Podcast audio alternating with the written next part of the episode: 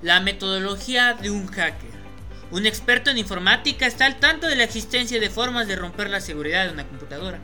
Alguna de ellas puede ser que se marque una meta y alcanzar su serie de objetivos, una web, un servidor o una persona, siempre buscando buscar huecos en la seguridad y es saber que puede intención buenas o intenciones negativas. Pero para hacer esto se necesita una serie de datos y de pasos que permitan a este, esta persona hacer el hackeo necesario. En 13 pasos se resume lo siguiente. La búsqueda de información, el escaneo de puertos, la identificación de servicios, la identificación del sistema, la identificación de la vulnerabilidad, al igual que su verificación, la verificación de aplicaciones, la comprobación del router, el cotejo de sistemas confiables, la verificación de firewalls o de cortafuegos, la revisión de sistemas a la detección de intrusos, la comprobación de las medidas de desconexión, contraseñas e indagación en la denegación de servicios.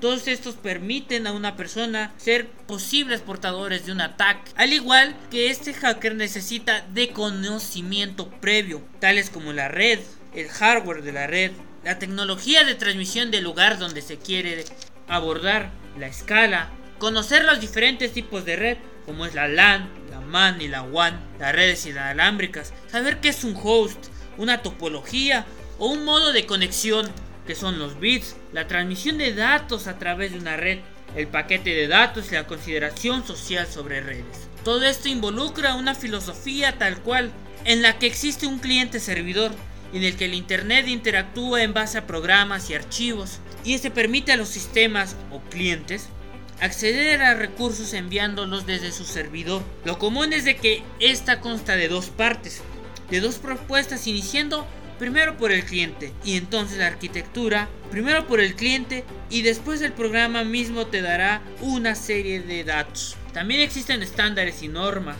normas que se cumplen no por convicción sino por deber. Permiten establecer un orden para llegar a acuerdos estándares y que estos permitan a diferentes computadoras conectarse sin problemas. Microsoft es el ejemplo perfecto de la sobresaliente y el sobresaliente estándar de Internet. Ahora, dentro de estos estándares y normas existe una capa de red basada en el modelo OSI que se encarga de recolar los estándares de la ISO que en 1983 se aprobó este modelo, que quiere decir el Open System Interconnection, que es un abierto de interconexión. Los hackers deben de bajar niveles para solucionar los problemas, indagar y tras tocar el nivel superior, así lograr aprovecharse de los programas, como pueden funcionar para las redes. De este modo existen tres conceptos fundamentales, los servicios, las interfaces y los protocolos. Cada capa propone alguna un servicio directo en la capa que hace. Los principios que se aplican para las siguientes capas son 1. El función, una función definida. 2. La función de cada capa se escoge en medición de su protocolo estandarizado.